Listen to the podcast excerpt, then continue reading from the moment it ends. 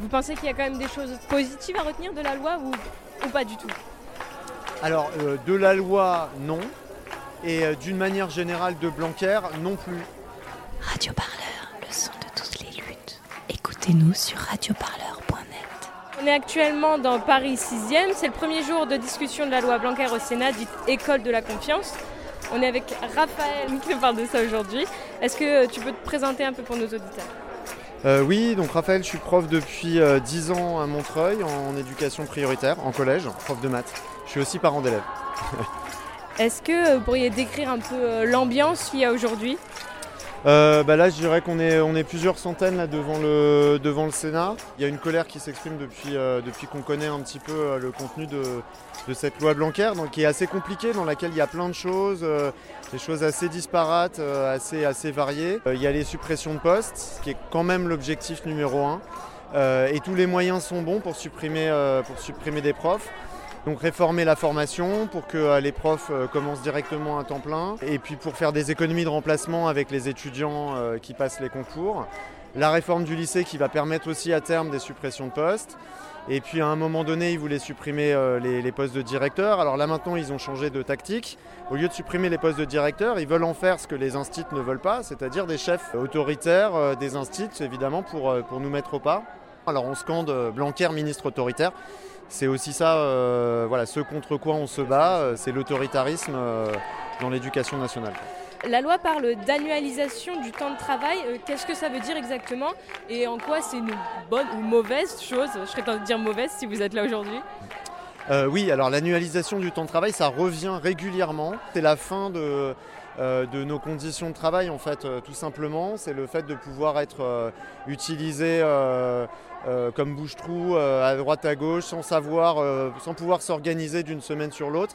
Voilà, on n'aurait plus la main sur notre, euh, sur notre métier, sur l'organisation de nos semaines et de notre temps. Je suis peut-être optimiste, j'ai l'impression que peut-être c'est quelque chose qui n'ira pas jusqu'au bout. Ça veut dire ne plus avoir un emploi du temps fixe, c'est ça? Oui, c'est ça. Ça veut dire que effectivement, le chef d'établissement ou du coup le directeur d'école qui serait un peu un chef d'établissement euh, pourrait nous balader, nous demander euh, une semaine de faire 30 heures, l'autre semaine d'en faire beaucoup moins, de compenser euh, à, droite à gauche. Et en fait, le sens, ça serait plus nous qui aurions la main sur notre sur l'organisation de nos cours en fait.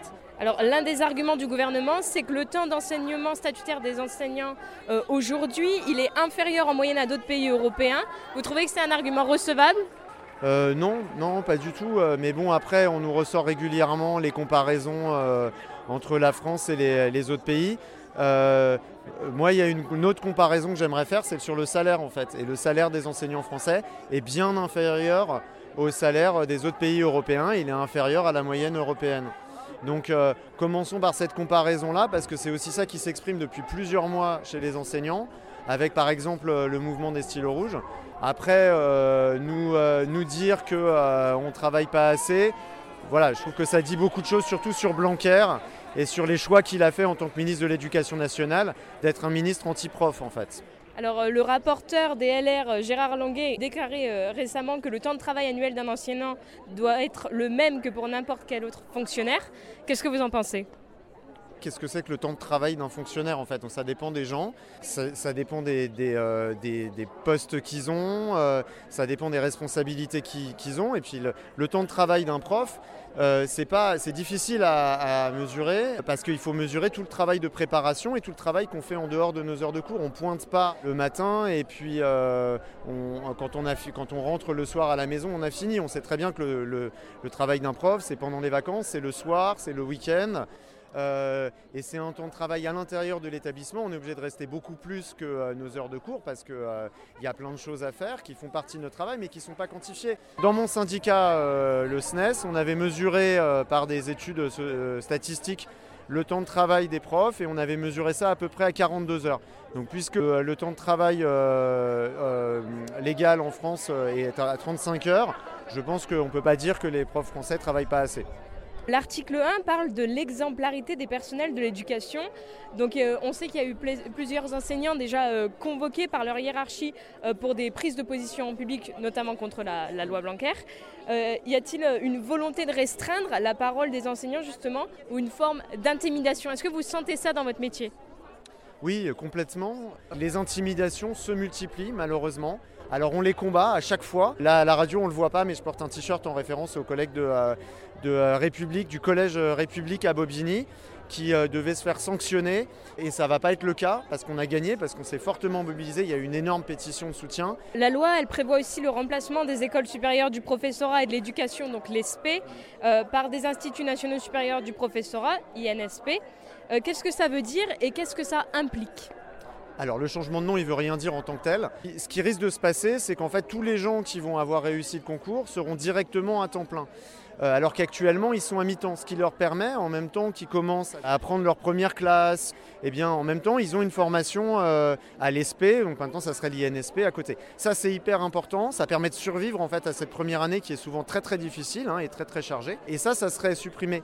Et en fait, euh, ça s'est déjà passé, ça s'est passé pendant deux ans sous Sarkozy. Et euh, le numéro 2 du ministère euh, à l'époque s'appelait Jean-Michel Blanquer. Donc je crois que c'est une vieille idée qui nous ressort et qui est une idée vraiment destructrice pour euh, les, enseignants qui vont commencer en fait.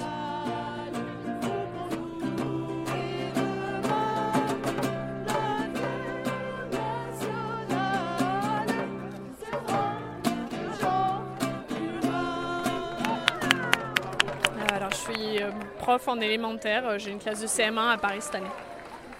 Alice comment, si je peux demander? Alice Renard. Attention parce que ces temps-ci, on a tendance à avoir des sanctions euh, quand on, quand on critique euh, notre cher ministère. Donc, euh. Justement, qu'est-ce que vous en pensez des, des sanctions? C'est de l'intimidation? Oui, bah, c'est encourageant parce que ça veut dire que ils ont peur d'une certaine manière. Donc, Pourquoi manifester aujourd'hui spécifiquement? Qu'est-ce qui se passe là au niveau de la loi? Là, c'est la fin de l'examen de la loi par le Sénat. Après, mardi prochain, cette loi sera, elle fera l'objet d'un d'un nouveau vote, le vote définitif à, l'Assemblée nationale. On espère qu'il euh, va y avoir une vraie action euh, des députés d'opposition. Alors, vous manifestez aujourd'hui contre cette loi Blanquer. Est-ce que vous pouvez nous en parler un peu, de la décrire brièvement parce qu'elle est quand même difficilement compréhensible? Un article qui, avait fait, qui a fait pas mal de bruit chez les collègues aussi, c'est l'article sur la création des euh, écoles publiques des savoirs fondamentaux, me semble-t-il, qui ferait un regroupement entre les collèges de certains secteurs et les écoles sous l'autorité du, chef d'établissement du collège.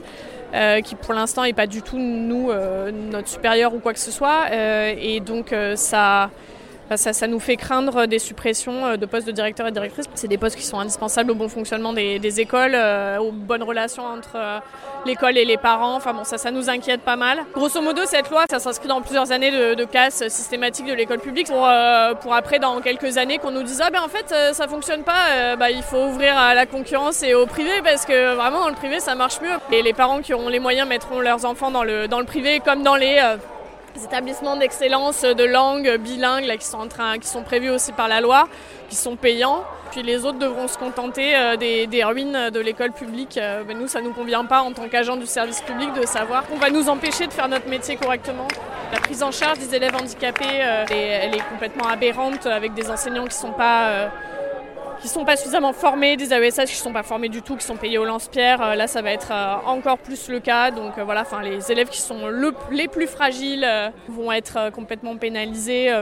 Alors l'instruction désormais euh, qui est obligatoire à partir de 6 ans, on veut, mettre l'école obligatoire à partir de 3 ans. Qu'est-ce que vous en pensez? Il y a 98% des enfants qui sont déjà scolarisés en fait à l'école maternelle. Donc ça concernerait que 2% euh, des enfants, ce qui est dérisoire. Et à vrai dire, euh, actuellement les, les, communes sont obligées de, de financer l'enseignement privé à partir de 6 ans, puisque l'instruction est obligatoire à partir de 6 ans.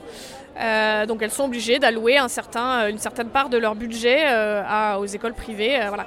le, problème, c'est que du coup, en abaissant l'âge de l'instruction obligatoire à 3 ans, les communes seront obligées de financer bah, les écoles privées à partir de la, maternelle et non plus à partir de l'élémentaire comme c'était le cas. Mais en fait, ces millions d'euros, nous, on en a besoin à l'école publique. on a besoin de moyens humains, on a besoin de moyens matériels et c'est absolument inadmissible que sous couvert de de promouvoir euh, l'instruction chez les plus jeunes, euh, l'État euh, nous retire ce budget-là en fait. L'article 9, il crée un conseil d'évaluation de l'école, donc c'est composé de 10 membres, dont 8 choisis par le ministre. Qu'est-ce que ça signifie? Est-ce que c'est un contrôle suffisant? Et d'abord, est-ce qu'un contrôle est nécessaire? Bah, c'est un contrôle du ministère sur l'évaluation. Le ministère a l'air de penser que c'est nécessaire. En fait, le, problème, si c'est le ministère qui contrôle les évaluations, c'est qu'en fait, le ministère pourra faire dire ce qu'il veut à ces évaluations. Vous ne pensez pas que c'est surtout des luttes locales qui concernent cette loi? Parce qu'aujourd'hui, on, on voit clairement qu'il n'y a pas de lycéens, la mobilisation elle est quand même relativement réduite. On voit peut-être aussi une, une petite perte d'influence des syndicats. Euh, Qu'est-ce que vous en pensez? C'est très difficile de prévoir à l'avance quand est-ce qu'une mobilisation va décoller et quelle forme elle va prendre. C'est vrai que là, euh, ça pourrait être intéressant que les lycéens, les lycéens s'y joignent. Après, euh, les collègues du, secondaire euh, qui sont eux-mêmes touchés par toute une série de mesures qui concernent la, réforme du lycée, la réforme du baccalauréat. Enfin bon. C'est vrai que ce serait, ce serait tout à fait bénéfique pour le mouvement si, si les lycéens, par exemple, se joignaient à la mobilisation. Vous êtes contente justement de cette mobilisation? Vous trouvez qu'il y a assez de monde, que c'est bien mis en avant? On a essayé pas mal de mobiliser les parents, c'est pas évident. On essaie de, leur expliquer parce que c'est pas forcément très médiatisé cette loi. Il faut faire du décryptage, euh, expliquer. Euh. Puis bon, il y a le ministère qui nous accuse de faire des fake news à tour de bras. Donc, euh, enfin, non mais il faut qu'on essaie de rétablir un peu certaines, de mettre les points sur les i pour certaines choses. Donc non, ça, pourrait toujours être plus, mais bon, c'est déjà, c'est déjà pas mal qu'on en soit là. La musique qui marche pas, cela ne me regarde pas. Bonjour Franck Oui, bonjour. Vous êtes parent d'élèves à la FCPE. Est-ce que vous pouvez nous expliquer ce que c'est un peu la FCPE alors la FCPE, c'est une association qui représente en fait euh, les parents d'élèves. Donc moi en l'occurrence, je suis parent d'élèves élu FCPE 95. Alors la loi Blanquer, c'est quelque chose d'assez dense. Il n'y a pas eu d'échange avec les enseignants ou encore avec les parents d'élèves pour savoir si vraiment cela avait un sens. Donc le problème aussi, c'est d'appauvrir, euh, ben, on va dire, la scolarité de nos enfants.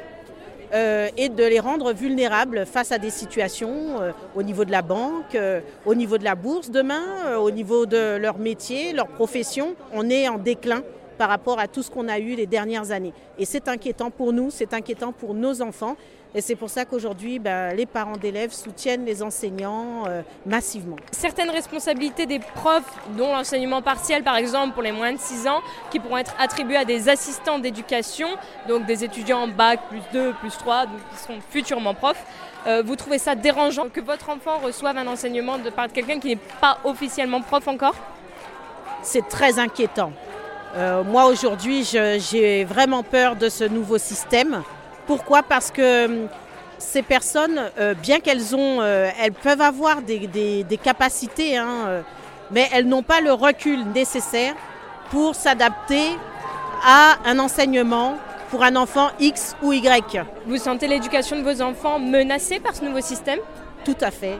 J'ai même peur pour la suite pour mes enfants.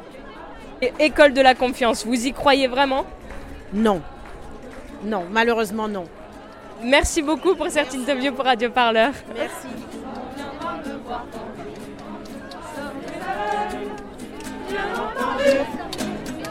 Radio Parleur, le son de toutes les luttes. Écoutez-nous sur radioparleur.net.